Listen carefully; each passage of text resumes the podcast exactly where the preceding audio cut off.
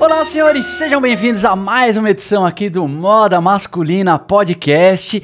E, mano, hoje a gente, além de falar de moda, a gente vai falar muito sobre negócios e empreendedorismo, porque aqui do outro lado da mesa eu tô com um convidado muito especial que é o Richard Stead, ou Rick, que é o CEO da Aramis. Então, Rick, meu, muito prazer, cara. É, obrigado por participar aqui do nosso papo e eu ia falar para você se apresentar oficialmente para os seguidores, mas com certeza os caras já te conhecem e já conheceram a Aramis. Mas acho que vamos formalizar, se apresenta aí pra rapaziada. É, eu tenho uma teoria que tem que se apresentar ainda sempre. Então, perfeito, vamos nessa. Bom, primeiro prazer estar com você aqui. É, tava empolgado para esse podcast. Conteúdo bom, tenho certeza que a gente vai fazer um papo muito divertido.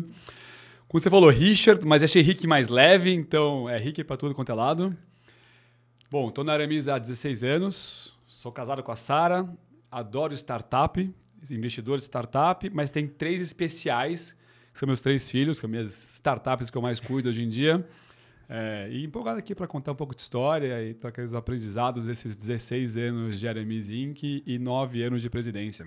Então, cara, isso que eu ia falar com você, cara. Você é, você tá 9 anos de CEO já uhum. do grupo, né?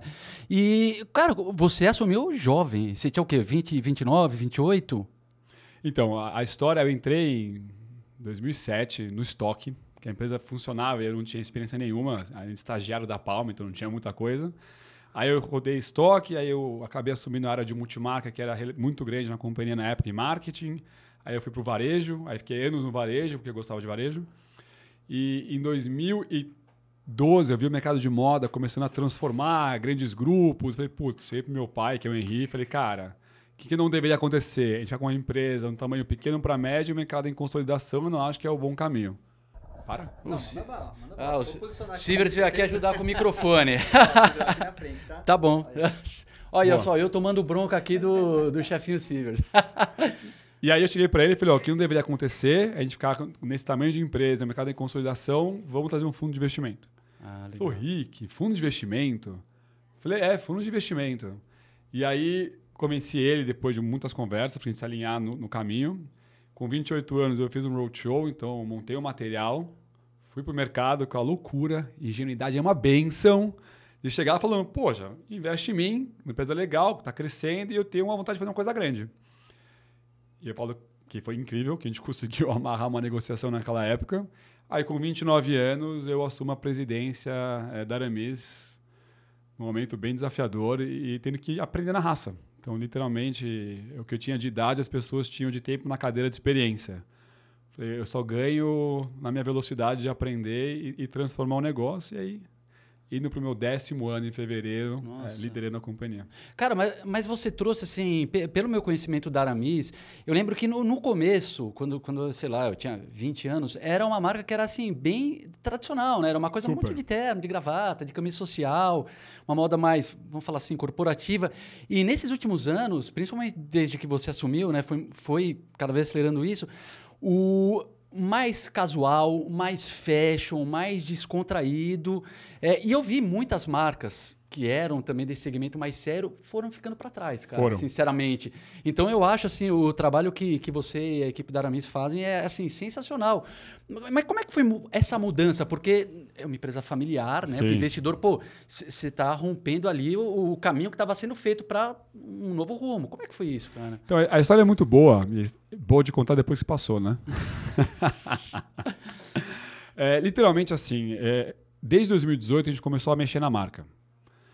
Mas era coisa sutil. Assim, ah, tira o terno da vitrine. Era coisa muito sutil. E, na verdade, imagina, a gente tinha 8 bilhões de pessoas no mundo. A gente tem 8 bilhões de mundo, cada um está no seu. Uhum. E como a marca já tinha na época 25 anos, a, a verdade absoluta das pessoas sobre a marca estava muito enraizada. E eu já olhava para a Aramis e falava, mas eu não sou isso. Mas posicionamento não é o que eu acho, o que acham de mim. Aí veio a pandemia. Olha que interessante, nas minhas palestras eu começo muito uma hora falando sobre isso. Desde que o fundo investiu na companhia até 2019, a gente cresceu uma média de 14% ao ano. É bom. É bom crescer, não é fácil crescer 14%. Mas eu descobri que era ruim. Porque o negócio que você cresce com consistência, você tem muito menos coragem de pivotar e mudar tudo, porque vai bem. Entendi. Quando veio a pandemia, é, eu falo que a pandemia baixou a maré e mostrou todas as fragilidades da companhia. Então eu olhei para a Aramis e falei: entendi que a gente está atrás em tecnologia, negócios digitais, marketing, eu tenho que reconstruir a companhia. E a Urban, que a gente vai falar um pouco para a gente depois, eu tinha trabalhado para construir do zero a marca. Então, logo, posicionamento, sortimento, comunicação, tudo. Quando veio a pandemia, eu olhei para a Aramis e falei, uh, não, não, não. Ao invés de lançar, eu vou refazer a marca. Então, imagina você, numa pandemia com tudo fechado, eu cheguei, peguei a minha agência que tinha feito a, a Urban, reconstruí o logo, posicionamento, comunicação, sortimento, layout de loja, contratei 100 pessoas na pandemia, fui totalmente anticíclico, que eu falei, o mercado, a gente é reconhecido por qualidade e caimento, mas uma marca tradicional. Talvez até cansada, eu vi depois falar bastante. Falei, eu já tenho o atributo principal. Se eu levar essa marca para um lugar mais casual, sofisticado, eu acho que tem um universo que, como você comentou lá atrás, as modas masculinas mais tradicionais não fizeram esse movimento. Qualquer motivo que seja. Falei, se eu fizer primeiro com consistência, eu saio na frente. E quando a gente fez esse movimento, que na hora foi super complexo, porque imagina, tudo fechado e você mexendo na sua empresa inteira, com, sem poder testar as coisas.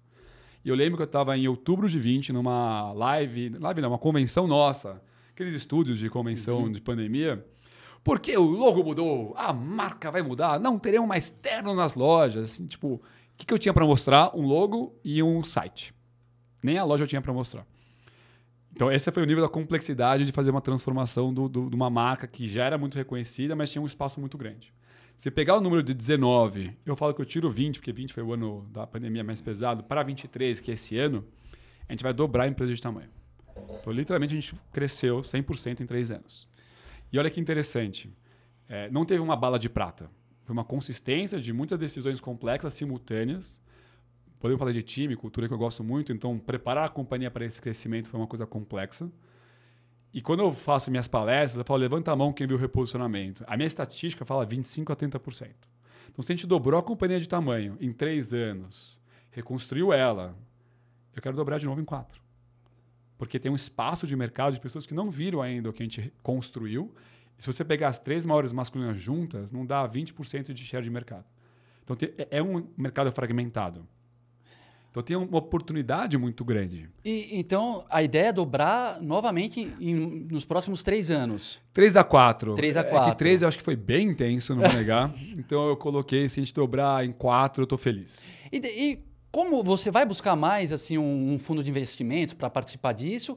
Ou aí eu vou fazer outra pergunta, cara. Eu esses dias li uma matéria no, no Brasil Journal, que, que eles traduziram na verdade do Wall Street Journal, Brasil Post, acho, é, que falava sobre a Louis Vuitton Grupo, né? O LVMH, como as marcas francesas elas têm investido muito nessa questão de fusão, enquanto as marcas italianas elas têm se mantido muito independentes um, é, uma das outras, sabe? Sim. E, e, e, como é que você vê mais assim o, o, futuro da Aramis? Uma coisa mantendo um modelo mais italiano, né? Tipo vocês expandindo a House of Brands, o, esse conceito de trazer a urban, não sei o quê, ou é uma coisa que pelo menos você cogita essa, essa ideia de LVHM, pô, fusões para crescer grupo?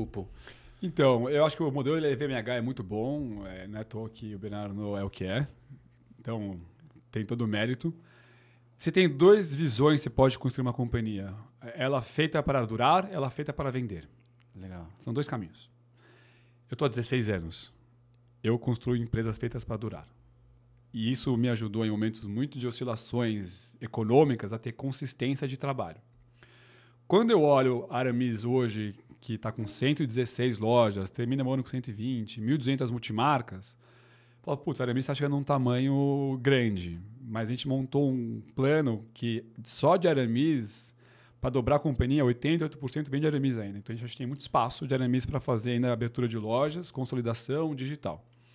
A história da Urban. Falei, ok, preciso lançar uma marca nova. Vou fazer uma coisa que ninguém fez, porque eu achei que era o, o desafio. Eu sou meio que movido a desafio, então uhum. eu falei, vou fazer reposicionamento de uma marca e vou lançar uma marca nova. Estamos fazendo isso agora. E o que, que eu estou preparando agora a companhia com o time? Para se montar uma House of Brands, com uma mentalidade mais digital, então olhando para dados, para arquitetura de dados, preparando a companhia para isso. E quando eu olho para moda masculina, para mim tem uma oportunidade gigante. E se pegar hoje, talvez tenha a gente mais uma marca grande de varejo de moda masculina que já tem essa musculatura por trás.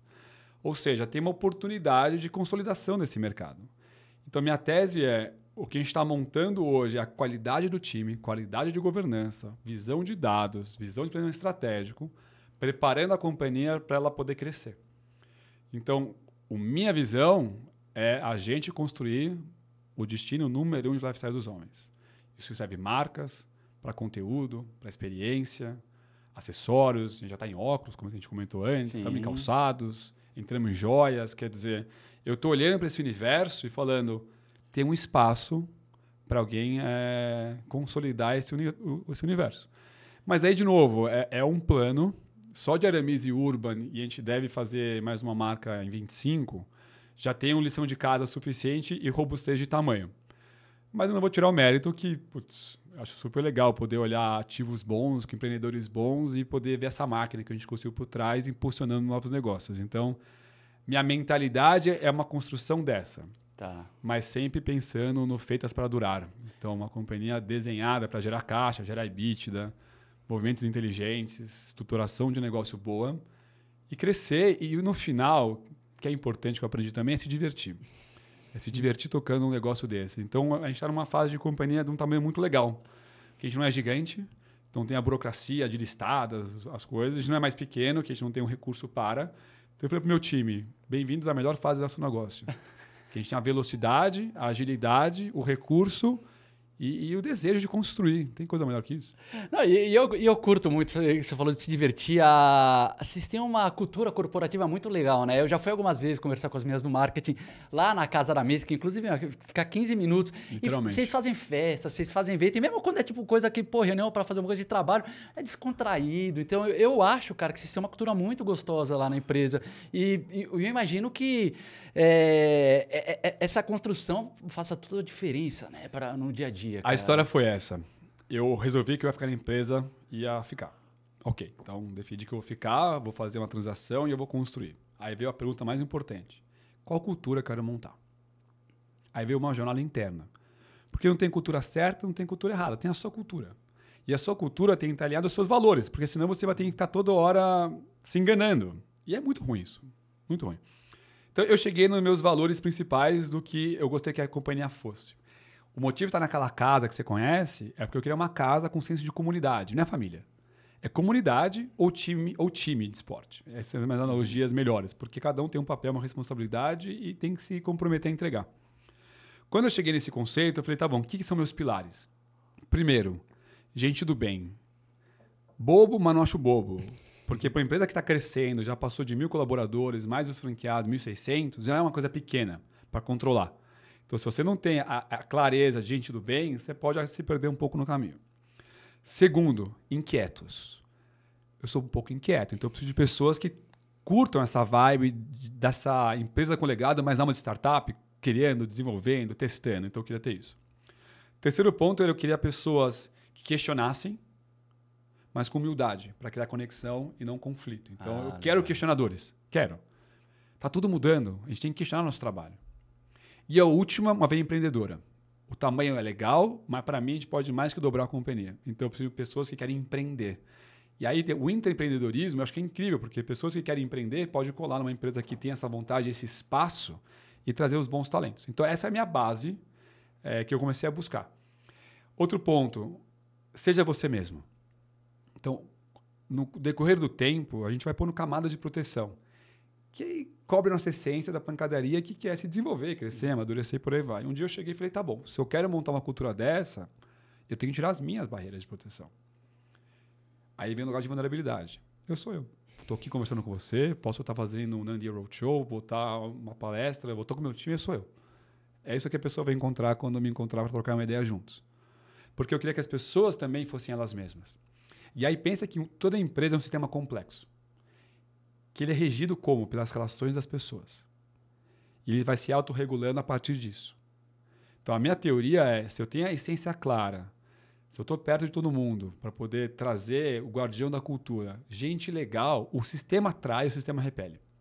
Se você erra a mão nisso, o sistema vai para o lugar errado. Aí você tem que quebrar o sistema de novo e reconstruir. Já fiz cinco vezes isso no meus 16 anos, que eu fui aprendendo também quem eu era, o que eu queria construir, momentos do negócio. E eu achei que não, mas a minha reflexão da convenção que eu tive em agosto me diz que sim. a gente quebrou o sistema de novo. Legal. Então, preparando o quê? O próximo ciclo de quatro anos da companhia, pautado em cultura, gestão, governança, pessoas e escalabilidade do negócio, que mudou. Mas a essência nunca mudou. Então, quando você tem uma essência clara, todo o resto você pode mexer. Desde você não mexe nos valores principais do que a empresa tem de essência dela. Então, basicamente, foi como eu tenho feito essa transformação cultural. O cara é, é muito legal. Inclusive, eu estava esses dias vendo o LinkedIn da Aramis e, e, eu vi que vocês acabaram de lançar um comitê de diversidade e que vocês estão com várias práticas ali dentro daquela linha de, de SG. Então, é, também sustentabilidade, pô, sou algodão, as collabs. Eu vi que acabou de apresentar o Red Jeans, né, Sim. que tem uma, é, uma economia de, de água na produção. Como é que então, nesse momento, assim, você. Tá frio o ar? Se você quiser, eu esquento Tem um, um vento aqui só. Pô, então peraí, deixa eu. Sobe deixa o vento. Então, vamos lá. Vamos melhorar aqui. Vou colocar 23 graus. Eu vou te falar que esse ar aqui a gente acabou de mudar. Eu não sei como é que faz para mudar, para levantar. Mas eu vou deixar 24 graus, então. O, como é que tem sido, então, essa, essa implementação de, de, de práticas mais sustentáveis, que nem você falou, de, é, de governança? E, e, também eu queria que você perguntar para você sobre o processo de estudo, porque eu vejo que, assim, pô, às vezes essa galera mais nova, 18, 19 anos, essas gerações, falam que não querem estudar, não querem fazer faculdade, não querem o fazer nem, curso. Nem. E eu fico chocado com isso, porque os caras querem enriquecer rápido sem estudar. E, e pô, mas você, você tanto, né? CEO da Aramis, eu vi que esses dias você estava lá em Harvard estudando, entendeu? Então, é, o papel do estudo e nessa transformação toda. Eu acho que primeiro tem uma base de aprendizado contínuo. É, hoje você imagina fazer uma faculdade em quatro anos, quatro anos tudo muda. Então, acho que tem que ter um lugar de inquietude, estar tá sempre se questionando. E tem várias maneiras que você pode aprender. Ok, fiz meu curso de Harvard, vou agora de novo em janeiro, são três módulos, estou fazendo. Mas você pode ver podcast, como a gente está conversando, você tem leitura que você pode fazer, trocar ideia com gente. A pergunta é: quais são suas fontes de inspiração e de aprendizado e como cada um aprende diferente? Eu tive um mentor que falava: você aprende conversando. Então, quanto mais conversas, mais gente legal você trouxer para discutir com você, mais você vai aprender e você vai conseguir executar. Então, é um equilíbrio nesse sentido. Sobre o que você falou de inovação e sustentabilidade, eu vou juntar as duas coisas. Na pandemia, eu cheguei para o meu time de produto e falei o seguinte: eu não sou do estilo, mas vocês vão ter uma reunião semanal comigo. O tema vai chamar novidades. Eu quero produtos tecnológicos e eu quero produtos sustentáveis. Esse é meu papel com vocês. Porque como você move uma companhia para um novo caminho? Tem que liderar a, a, conversa. E eu acredito muito em energia, né? Você manda energia, você recebe energia. Uhum. Falei, eu preciso mandar energia para o universo, porque eu quero falar de tecnologia, eu quero falar de sustentabilidade, eu quero achar cases legais, eu quero fazer cases legais. Como a gente fez com a Lensing né, da Áustria, o lançamento nosso. E aí eu tenho essa consistência. Isso trouxe o, a jaqueta Meta Hit, você conheceu bem, que esquenta, a nova versão é com aplicativo. Isso veio o jeans Flexed Dry, que é o jeans que dá uma sensação de, de resfriamento no corpo quando está muito quente. Vai ter uma, para o Dia dos Namorados que a gente está fazendo, também com inovação e tecnologia. Então, quando você começa a buscar, começa a aparecer. E mesma coisa sustentabilidade. Eu falei, não é opção, a gente tem que estar olhando cada vez mais para isso. Você pegar o índice de transparência da moda, que é o Fashion Revolution, a gente, no ano passado, foi a empresa que mais cresceu no ranking. Se você pegar e juntar marcas do mesmo grupo no ranking, a gente ficou em top 10 é, de mais de 60 empresas. Fazendo o quê? Construindo uma companhia que a gente acredita. Então a gente lançou o segundo relatório de sustentabilidade. Quem entra lá no site vai baixar, tem tudo que a gente está fazendo. Quais são os projetos? O que, que a gente está construindo? Qual é um plano que a gente quer entregar para o mercado? E aí é, é uma, é uma agenda de construção e de conscientização. Não pode ser greenwash, não pode sair falando que você não faz, mas tem uma agenda de evolução. E o que eu provoco com o meu time, a gente todo ano está evoluindo é, nessa frente, que eu acho que é fundamental. Óbvio que a gente vai ver que os consumidores cada vez mais vão comprar produtos sustentáveis e, e orgânicos e natural. Mas, ao mesmo tempo, o tamanho que a gente está hoje também traz uma responsabilidade a gente estar tá puxando muitas das conversas e, e olhando para dentro de casa, que eu acho que é importante. E isso também traz um, uma consciência muito legal para o time. Então, hoje tem a Aramis Sustentável no escritório. Então, não adianta ficar falando de coisas muito complexas se a casa não está fazendo o básico. Que legal. O que, que vocês fazem? Ah, tem a parte de recolhimento, tem a parte de baterias, tem várias coisas que a gente foi desenhando na companhia. Tem energia solar. Todo o CD nosso é energia solar. Então, reuso de água. Então, a gente foi usando nos espaços que a gente tinha para começar a conscientizar a turma e olhar para produtos sustentáveis, para sustentabilidade, para projetos que a gente gostaria de fazer parte. E eu gosto muito de inovação. Então, eu falo que uma empresa de moda que consegue falar de inovação, tanto no produto como na gestão, para mim é o futuro do, do, varejo. Então, tem as campanhas grandes que a gente faz com Cauã, as campanhas grandonas que a gente faz topo de funil, mas a real é que esses produtos que a gente faz diferentes, a gente sabe amarrar uma comunicação inteligente, conecta com o consumidor. E isso tudo vai construindo uma mudança de percepção de marca. Então, olha que interessante. Para dobrar de tamanho e tudo que a gente fez, o que, que, é o resultado final que a gente está buscando? A pessoa chegar e falar: Ah, não é que a Aramis mudou? Tem que criar uma curiosidade de querer re reconhecer ou reconhecer de novo uma marca que ele tinha uma verdade absoluta. Isso tem que fazer com uma consistência de trabalho. Porque senão a pessoa não percebe essa mudança. E aí foi esse movimento complexo que a gente vem fazendo, que foi levando a marca para um novo território, fomos mexendo em todos os pontos de contato da marca para trazer essa mesma mensagem. E isso, para mim, é o caminho do sucesso do negócio. Então, olhar inovação, olhar gestão, olhar pessoas, olhar tecnologia, olhar sustentabilidade e colocar isso dentro do planejamento estratégico é, do negócio.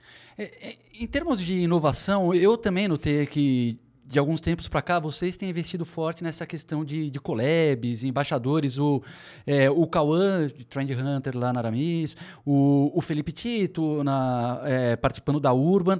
É, como é que você vê também esse? E eu, eu vejo assim, na, das marcas internacionais, muito forte essa questão de collab, uhum. seja entre marcas, collab entre é, marcas e influenciadores. E como é que você vê o papel disso assim nesses quatro anos que você quer dobrar dessas colaborações? Primeiro, acho que colaboração é muito maneiro. Então eu tenho, de novo, manda para o universo, o universo te traz. Então eu tenho provocado muito o time de fazer collabs fora da caixa. Então a gente vai lançar uma agora ano que vem, mais linkada com moda, que uhum. acho que é uhum. importante para a gente também. Estamos debatendo outras collabs que não são moda, mas que conectam públicos interessantes e trazem credibilidade para os dois lados. Você pode dar spoiler? Não, não. mas a gente está trabalhando em cima disso. Tem uma coisa que eu aprendi no curso que falou de Harvard que me marcou muito. Você tem os clientes fiéis, você tem os compradores, você tem os potenciais, você tem os cínicos e os céticos. Pensa numa pirâmide. Legal. Quando você vê uma empresa como a nossa de muitos anos, tem uma base que é cínico e cético. O que, que seria o cínico e o cético? Ah, Aramis não, aquela marca de camisa, afetaria, esquece. É isso que Aramis é. Esses são os cínicos e os céticos. Mudou? Ah, não mudou, não sei. São os cínicos e céticos. Não tem dinheiro do mundo nenhum de marketing que faça essa pessoa mudar a opinião. A única coisa que faz a pessoa mudar a opinião é se pessoas leais, que eles admiram, falem bem da marca. Então, você pensar em creators, em colaboração, em influenciadores, embaixadores, isso tudo traz o quê? Credibilidade. Por isso tem que ser verdade. Por isso que ninguém vem para a Aramis fazer um trabalho com a gente se eu não conhecer, explicar o que a gente está fazendo e ver se a gente tem um, um fit real. Vou dar um exemplo prático. Tinha um cara que até ficou amigo meu agora, um querido, e ele tinha uma visão de Aramis antiga, mas que é novo. Falou, cara, não é para mim esse negócio. Só que vieram duas pessoas que ele admira muito, que são amigos meus, falarem muito bem da Aramis e que tinha que conhecer. Ele falou, cara, se tem duas pessoas que eu gosto tanto falando, eu quero conhecer ele. Aí veio no escritório, um café, uma hora, apresentei tudo. Hoje é um cara apaixonado pela marca. Mas nenhuma campanha de marketing faria essa pessoa mudar. Mas pessoas que eles admiram falando bem, faz as pessoas que são cínicos e céticos mudarem de opinião. O bom e velho boca a boca, né? Que no final não é só o, o, a live ou o que ele posta está no dia a dia da, da, da, vida vivendo, na prática. Que não é só na hora que ele está fazendo um post diariamente, mas se ele gosta da marca, gosta da gente, ele vai conversar com as pessoas de uma maneira orgânica. Isso é imensurável.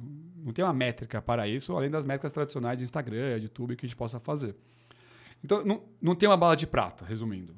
Você tem que ter campanhas de topo de funil bem estruturadas, você tem que ter um trabalho de trade VM muito bom, você tem que pensar na parte CRM muito bem desenhada, parte de comunicação estruturada e quem são as pessoas que vão ser os advocacies, quem vão ser as pessoas que vão advogar de maneira positiva pela companhia e qual é essa estrutura, qual é o público-alvo que você quer atingir, porque você tem duas estratégias.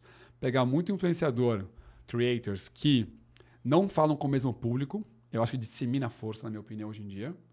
Ou você pegar uma galera que uma base específica que você quer dialogar seguem essas pessoas e você fazer uma estratégia muito robusta dessas pessoas falando bem do teu negócio por uma mesma base é a história de frequência, né? Quando você faz uma campanha de marca, você tem o trabalho de alcance e frequência. Você faz muito alcance com pouca frequência, é muito ruim. Porque você não vai. A frequência importa. Certo. Tem um equilíbrio entre alcance e frequência. Então, quando você pega pessoas legais que têm alcance e têm frequência porque eles estão falando a marca e vivendo a marca, você muda uma base de consumidores. E esse é um dos pilares de estratégia que a gente vem operando hoje para apresentar o que a Aramis é hoje e também apresentar uma Urban que tem 11 meses de vida ainda e está começando e tem que criar essa, esse público que quer experimentar uma marca nova. E como é que tá eh, indo a questão da Urban? Eu gosto muito, eu tô com uma camisa da Urban aqui porque eu acho que esse negócio de. A minha vida é muito corrida e eu acho que praticamente todo mundo que mora em São hum. Paulo falaria isso, né? É, então, assim, pô, eu gosto dessa camisa. É, é, é poliamida, coelastano. Então ela é, confortável, é, sabe, é bonita, não amassa.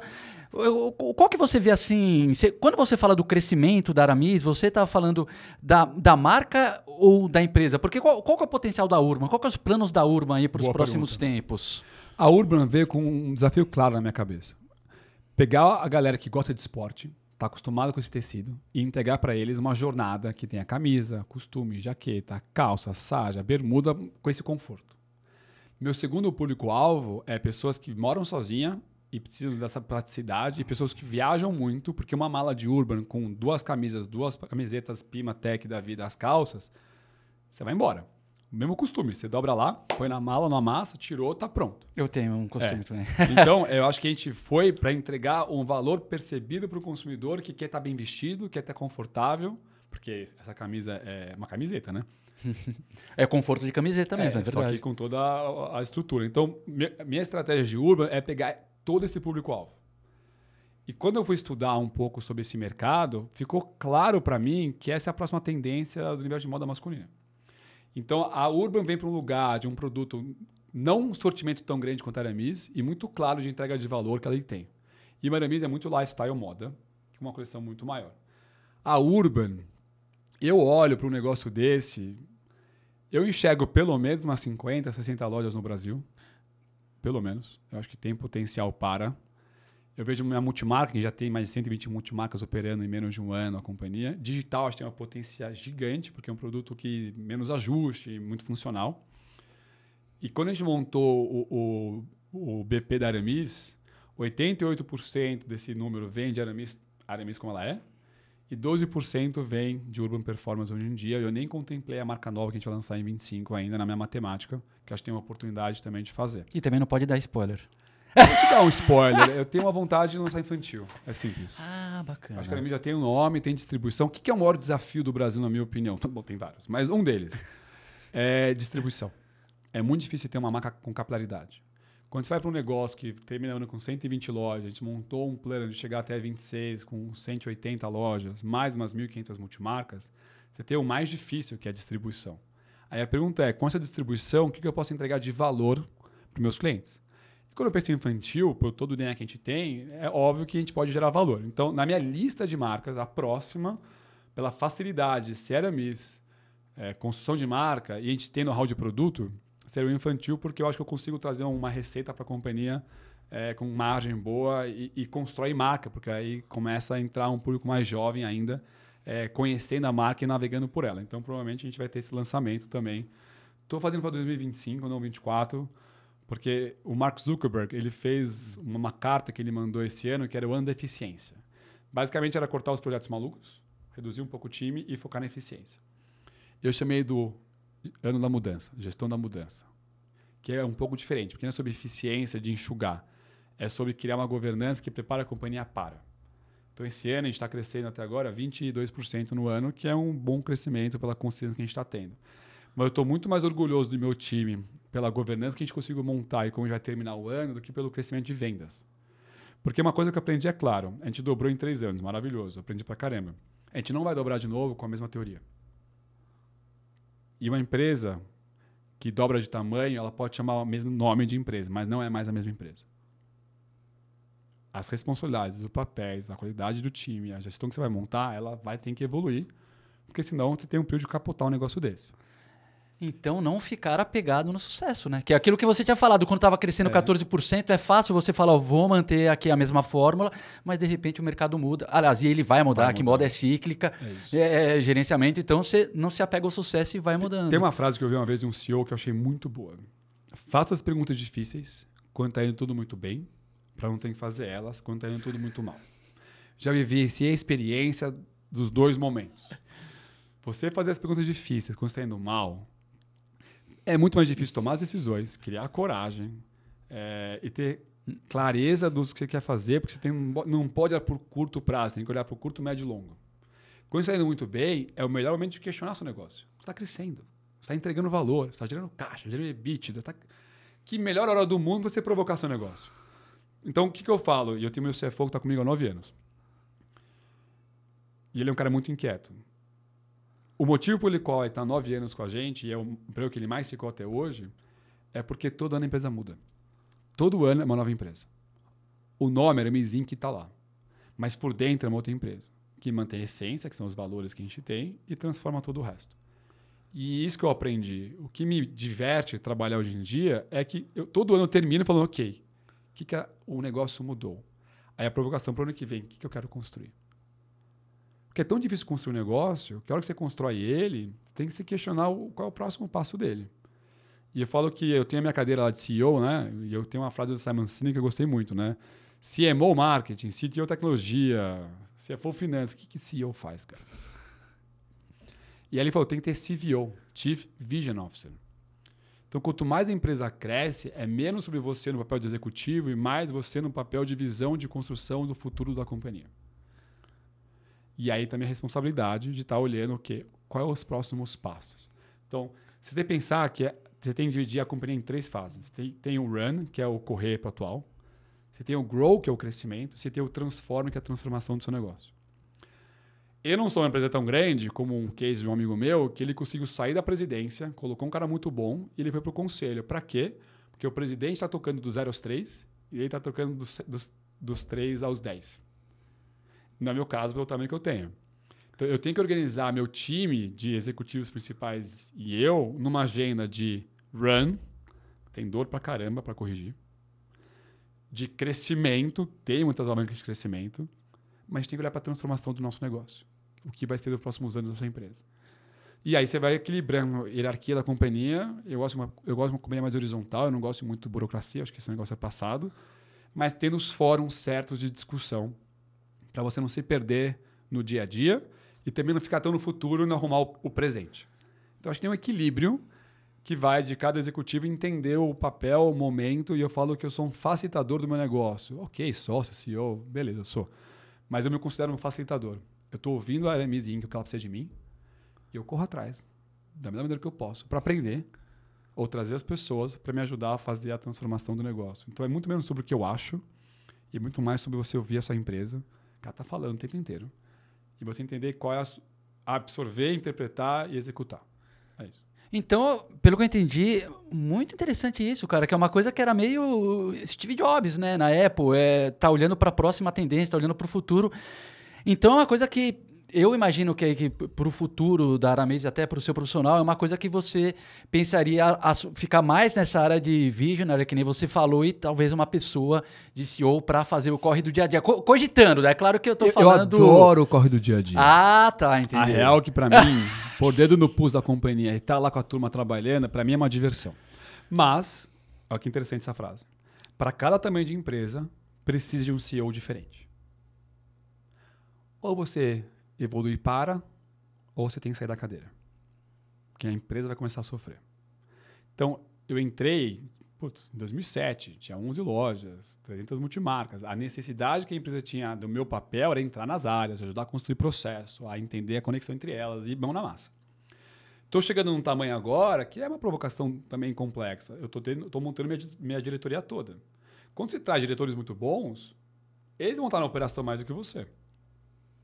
Mas faz parte do crescimento, porque a empresa precisa agora de uma fase que a gente acabou de construir, faltou uma cadeira que eu estou fazendo o processo seletivo agora, e eu vou montar meu board inteiro de executivos principais da companhia. Essa turma tem os agentes executivos embaixo e toda a operação também para tocar. Parte da minha responsabilidade é dar pista para essa turma voar e saber juntar os pontos, né? conectar todos os pontos para garantir que a gente está indo para o lugar certo. E aí eu perco um pouco o dedo do pulso da operação. Mas faz parte. Porque no momento que a gente está chegando, a minha papel e responsabilidade é menos sobre executar a operação e é mais sobre ajudar a estratégia e momentos importantes, saber direcionar a companhia para um lugar que a gente tem que ir, porque no final tem que ter uma voz final. Mas acho que tem que ter. Eu brinco que não é o que eu acho, que vence o melhor argumento. Se for o meu, é o meu. Se é o teu, é o teu. E para mim tá tudo ótimo. Porque é o quê? O melhor para a companhia.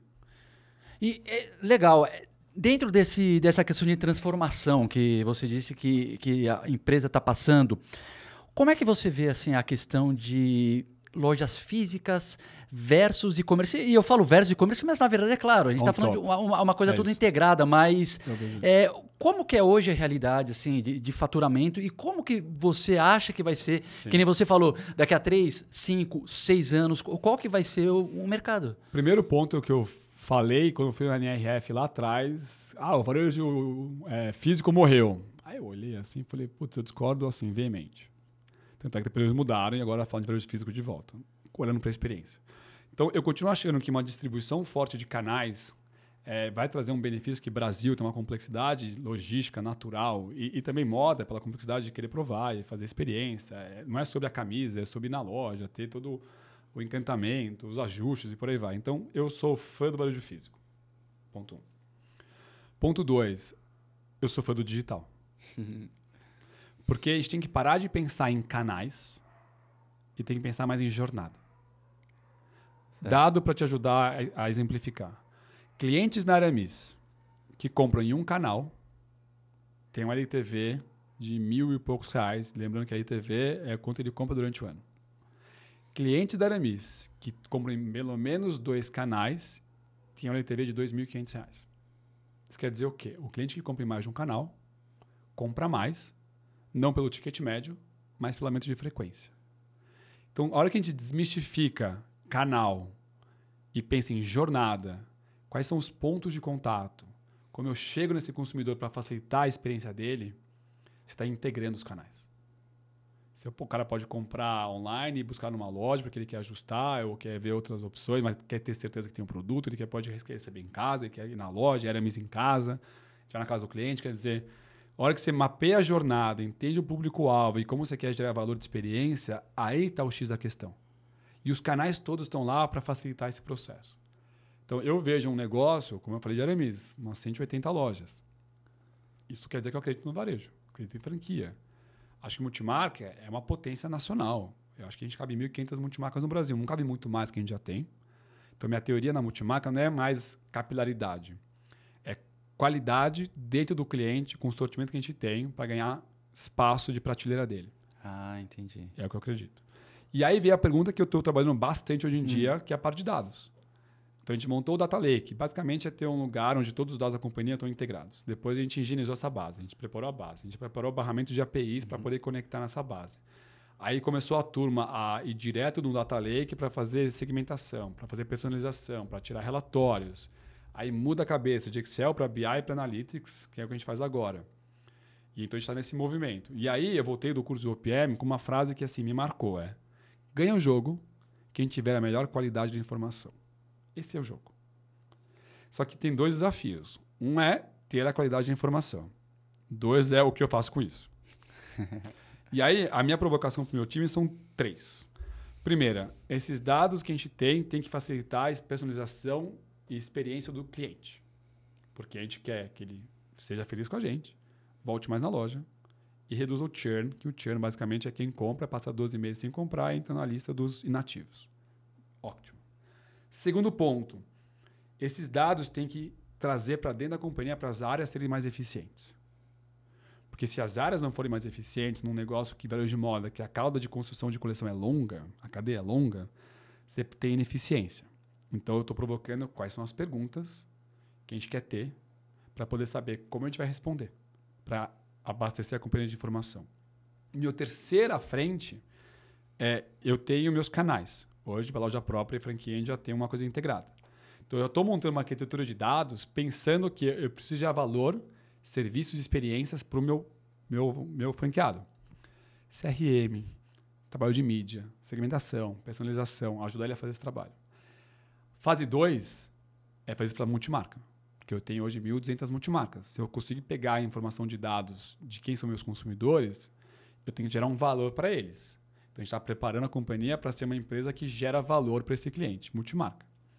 E a terceira fase é, a hora que a gente for fazer, a aquisição. Então, se eu tenho a minha arquitetura de dados, eu tenho mais de um milhão de usuários na minha base, eu sei que eu tenho, eu sei que ele consome, eu sei mapear as marcas e saber qual eu tenho mais chance de impulsionar com o que eu tenho dentro de casa. Então, são essas três coisas, quando eu estou trabalhando em tecnologia hoje em dia, que não é mais sobre. É uma obrigação ter. Mas você pode começar simples. E uma coisa que eu queria trazer também, porque acho que tem muita gente que é empreendedor e que não tem o tamanho. E eu vivi muito isso, né? Que eu estou há, há 16 anos. Eu sempre olhei para as empresas legais e eu sempre consegui traduzir o que eu entendia e colocar para minha realidade. Não tem que sair montando data lake. Esquece. Cara, pensa na sua base de clientes. Como você vai colocar a base em um lugar bonito? Quais são as perguntas que você quer fazer para o seu cliente? Como você gera valor para ele no Google? Um cheat. Não vamos dificultar. Então, o que eu tento trazer para as pessoas, e eu faço há muitos anos, é ver tudo que você acha maneiro. E não olha para o seu setor, eu não olho para moda. Eu estou falando com o pessoal do iFood. Porque eles estão na frente na parte de personalização e segmentação. Não é uma marca de moda. E aí eu vou provocando meu time, a gente vai conversando, tem conversas muito boas, e a gente vai lá tropicalizando para o nosso modelo de negócio e para o tamanho de negócio que a gente tem. Então, esse é um desafio, uma provocação que eu faço para qualquer empreendedor. Esquece o tamanho. Aprende coisas que você gosta e faz para sua realidade sabendo que é um processo evolutivo. E eu faço isso há 16 anos e continuo fazendo.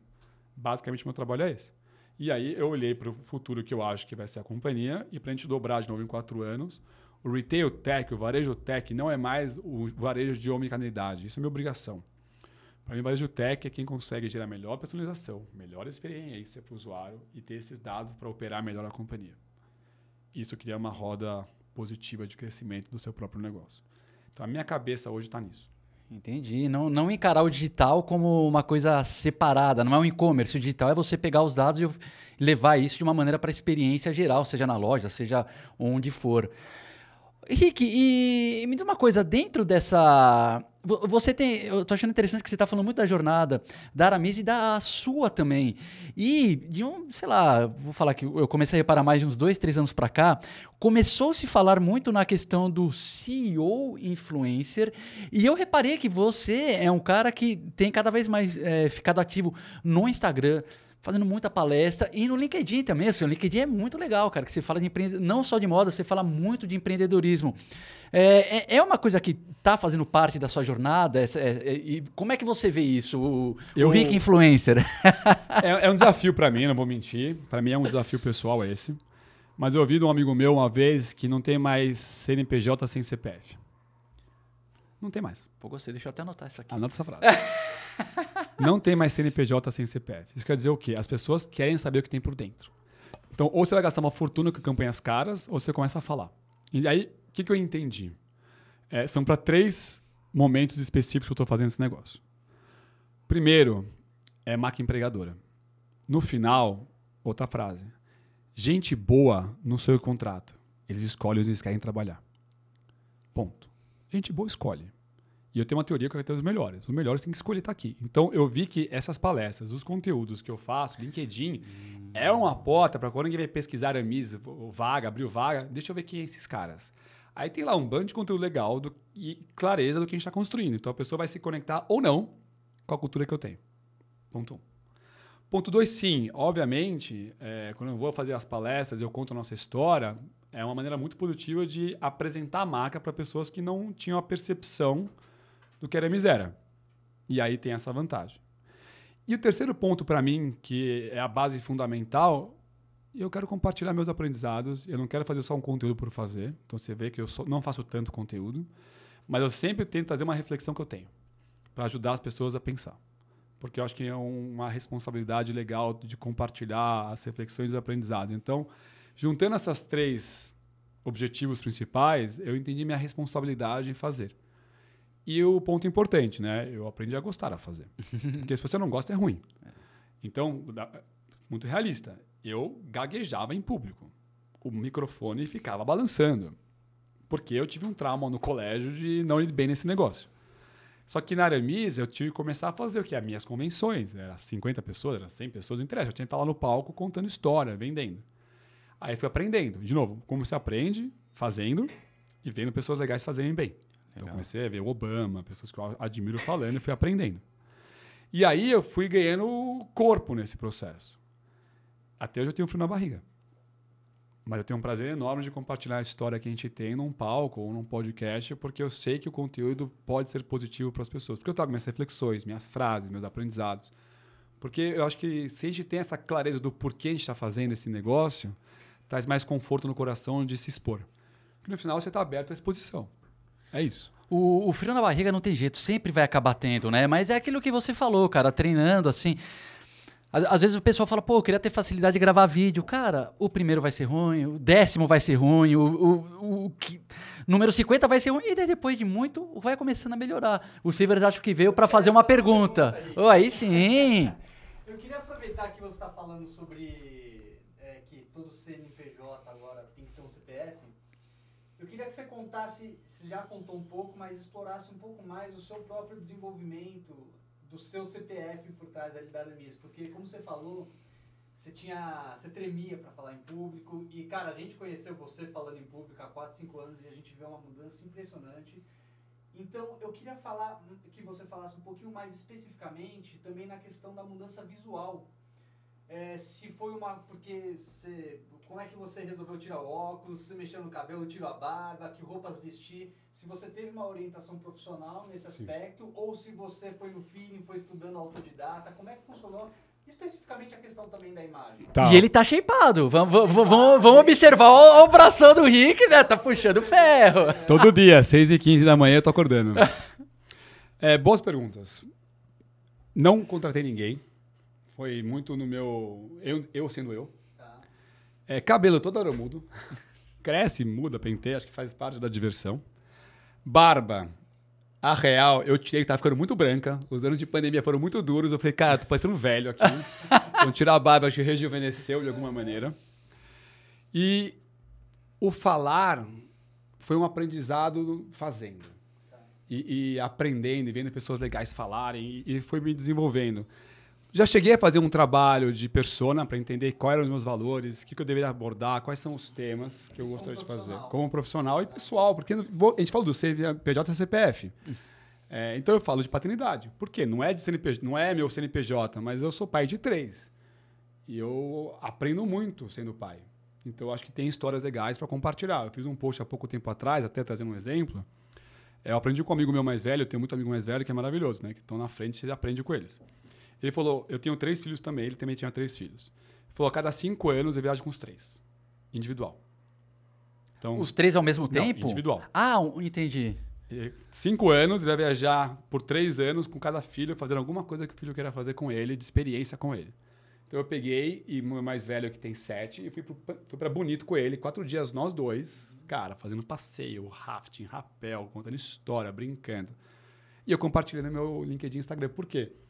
Porque tem um lugar que as pessoas olham para CEO e imaginam uma persona que eu quero desmistificar. É tudo gente como a gente, só é uma posição de um cargo.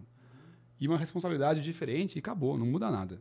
Então eu quis trazer o meu lado pessoal também para mostrar o que eu me esforço em fazer. Meu aniversário foi agora, essa semana. Cara, eu peguei 24 horas com a mulher e fiz uma viagem. Por quê? Porque eu queria ter uma experiência. E um momento único de conexão. Então, quando eu olho a minha papel, eu não olho o meu papel como simplesmente um executivo que está contando a jornada dele e, ou o que está acontecendo na companhia. Eu vejo um lugar mais integrado de temas que eu tenho um prazer em falar, que eu tenho conhecimento e que eu posso ajudar é, compartilhando. Essa foi a minha base. Vestimento. Aramis mudou. Eu só acompanhei esse movimento porque eu entendi que o mundo virou casual. Antes eu trabalhava com uma calça que chamava calça do Rick na empresa. Por quê? Cara, eu não queria fataria. E eu não usava jeans. Então montei uma calça com corte italiano, moderno, de algodão, que era a calça do Rick, que eu punha com camisa e era meu guarda-roupa de todo dia no trabalho. Só que veio a pandemia, tudo mudou, casualizou. E aí eu aproveitei, levei a marca para esse lugar e me divirto com as roupas que eu tenho hoje na, na empresa. Então foi uma conexão muito pessoal e hoje, finalmente, né? Eu sou o público-alvo da Aramis, né? Finalmente eu cheguei numa idade de ser, pô, público-alvo. Quem mais compra da Aramis é de 30 a 50. E aí é, foi uma oportunidade de aproveitar esse movimento também. E, e, eu acho que moda é muito expressão e atitude. E a hora que você pode vestir como você quer do dia a dia, não é mais a formalidade do trabalho, você traz a sua personalidade. E aí eu tô hoje com como eu me sinto bem. E isso é que acho que vai puxando. E é legal ter essa, essa responsabilidade de olhar para a moda, olhar para como você se posiciona, olhar para conteúdos legais, trocar experiência. E acho que isso é algo divertido e que preenche. Então eu fui muito mais nessa pegada é, de visão e não tive um, um stylist, algum profissional que me ajudou a fazer isso. 16 anos fazendo isso ajuda. E eu olho a minha coleção, olho o sortimento, eu sei o que a gente quer fazer e eu, e eu me acho na minha persona que eu sou. Então, mais ou menos como eu faço essa, essa lição de casa. Legal. Obrigado. Rick, sensacional. É, você comentou que você tinha um almoço é, em breve. Dá tempo de falar mais uma perguntinha? Ou Sim, senhor. Já... Eu, vou, eu vou fazer uma última para não te segurar muito, porque você falou que o público é. Um público-alvo, maioria, 30 a 50. Mas eu notei que vocês estão começando é, a ficar mais jovem, inclusive a linha de tênis, sneakers, está ficando muito bacana. Então vocês estão também no movimento de tentar também trazer mais o pessoal de 20 a 30, ou até de 15 Ótima a 20, pergunta. eu não sei. Eu vou responder com duas frases. A primeira resposta é sim. A base que mais cresceu de consumidores da marca hoje é 20 a 30. É a que mais cresce. Ponto 1. Um. Ponto 2, que é o mais importante. Eu não estou nem aí para idade o mundo mudou. Se pegar Netflix, pegar Facebook, eles não trabalham por idade, eles trabalham por comportamento. Se você consome o mesmo conteúdo de uma mulher de 70 anos, você vai receber o mesmo conteúdo. Então, a minha cabeça é menos sobre idade. É como você se sente. Então, eu falei, eu vou montar uma marca casual sofisticada, melhor marca premium brasileira, que gera valor de experiência e produtos para conectar com esse homem. Você tem 20, 30, 40, 50, 60, 70 Tô nem aí. Desde que ele olhe para a marca, se sinta bem nela e queira vestir. Então, quando você faz um trabalho de atitude, você aumenta o espectro que você pode atender o seu consumidor. E você vai trazer pessoas que se identificam com ela. Mas não tem como não olhar dados. Então, sim, a base que mais cresceu foi 20 a 30. Por quê? Porque a marca rejuvenesceu, não era um público que olhava para a Aramis e hoje a gente vê que tem uma coleção que atende essa necessidade. E o 30 a 40 é que mais compra, base. E 40 e 50 tem maior ticket médio. Natural, porque tem mais idade, mais grana. Então, o segredo na minha cabeça é qual é a atitude que eu quero entregar, qual é o sortimento que eu quero ter e para quem é essa, esse público-alvo. A idade é só uma variável dentro de uma equação muito mais complexa do que idade. Pô, nossa, sensacional essa resposta, cara. Eu não estava esperando isso. Mirar nos públicos e não pensar em idade. Tem Caramba. cara de 50 que sente 30. E é uma coisa que tá desmistificando, porque às vezes chega, tipo, o seguidor nosso e pergunta, pô, eu tenho tantos anos, mas eu, eu, eu não quero me vestir como jovem. Mas é uma coisa muito mais de atitude. Acho que já passou essa época, né? Ter que me vestir como pra minha idade. Se veste pelo seu lifestyle, Tinha cara. uma frase que antes os filhos queriam vestir igual os pais. Agora os pais querem se vestir igual os filhos. Porque um cara de 40, eu faço 40 ano que vem. Cara, eu me sinto novo, muito novo. Eu vou mexer como eu me sinto bem. E eu tenho muito amigo de 50 meu, prime time do homem também, super maduro, bem. Então, tinha que desmistificar esse negócio de idade e, e construir uma marca que conecta com consumidores. E com quem? Com quem vê valor nisso. Meu, sensacional. É simples assim.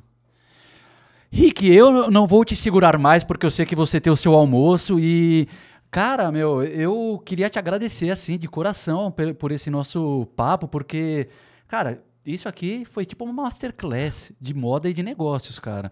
E, e na verdade, não só de moda e de negócios, mas também de desenvolvimento, é, que nem você falou do, do CPF que a marca e a pessoa tem que andar junto, buscando a cultura, buscando o, os seus valores, entendendo, é tudo integrado. Então, cara, sem, sem sacanagem, cara, eu me, eu me senti fazendo uma masterclass aqui de, de business com o CEO da Analise. Então, tô cheio de ideias já aqui.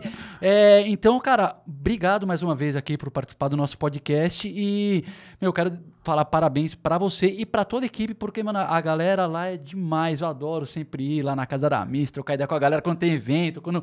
É, então, meu, parabéns pela sua jornada e pela jornada da Aramis. Muito obrigado. Eu tava há um tempo a gente marcar esse podcast juntos, então que bom que saiu. É, o meu almoço, você brincou, tem um almoço, é, eu tenho meu conselho administrativo, que é o conselho formal. E eu montei um conselho consultivo, que é gente de mercado, que não é de moda, me ajudando a pensar nos desafios da companhia e ajudar a gente a, a, a pensar fora da caixa. Então, eu fiz por dois anos um conselho consultivo e agora eu estou renovando o meu conselho consultivo com novas pessoas. E um dos meus almoços de hoje é para fechar um dos meus conselheiros que eu quero trazer, que é o cara focado em marca. Então, são quatro cadeiras: marca, cultura organizacional, digital e tecnologia. E não necessariamente, e não são profissionais ligados à moda, é para trazer ninguém inspiração é da, de. Ninguém é da moda. Nenhum deles é de moda. Mas são pessoas de mercado muito bom no que fazem, que querem simplesmente estar perto de uma empresa que está em transformação e querem fazer parte disso. É simples assim. Então, meu almoço hoje é para amarrar meu conselheiro de marca, que eu estou empolgado em, em, trazer ele para o conselho, porque eu acredito que tem muito valor para entregar é, para a construção do que a gente quer fazer para o próximo movimento de negócio. Então, o que eu falei, é ter gente boa perto de você, no seu time, que eu tenho um baita orgulho do time que eu tenho, e de pessoas que não são do meu time, mas estão próximas ou de mim ou da companhia que eu quero aproximar. Porque a, a soma das pessoas que você tem em volta de você diz muito quem você está se transformando. E é ter gente legal perto faz a diferença. Tá aqui um presente você. Não pode vir em podcast sem dar presente pros amigos, que fica feio. Na casa dos amigos tem que dar presente. Então eu trouxe um Pô, presentinho para você também. Obrigado, cara. Nossa, sensacional, cara. Vamos... Cara, sabe uma coisa que eu, umas peças que eu tô curtindo muito da Aramis são essas que estão com o logo monocromático. Você tá com a t-shirt, inclusive, né? O que a gente fez em logo? lindo, cara. O que a gente fez é produtos, esse é um linho, né? Produtos de preço médio para alto é tudo é, tom sutom. Ah, se... Produtos de aliás, entrada tem vermelho. Entendi. Então a gente segmentou porque a gente entendeu que tem um lado aspiracional do logo que a gente não pode perder, mas tem uma galera que não tá pelo logo, tá pelo produto e, e, e acha mais é, bonito usar assim. Então foi, também foi uma decisão difícil um dia. Tira ou não tira o vermelho? Porque é difícil, a marca é vermelha. Falei, tira segmenta para o público que quer um produto premium e não quer um logo aparecendo, mas tudo bem se for de tom tom. E segmenta para um público que vê muito valor em ter um logo, porque tem um status brasileiro, Sim. e vamos entregar para o público que eles querem. Faz os dois. Faz os dois. Olha só para usar agora no verão, hein? Um linho irlandês. Maravilhoso. maravilhoso. Eu nem sabia que existia linho irlandês. Depois eu vou até pesquisar, mas já amei, Henrique.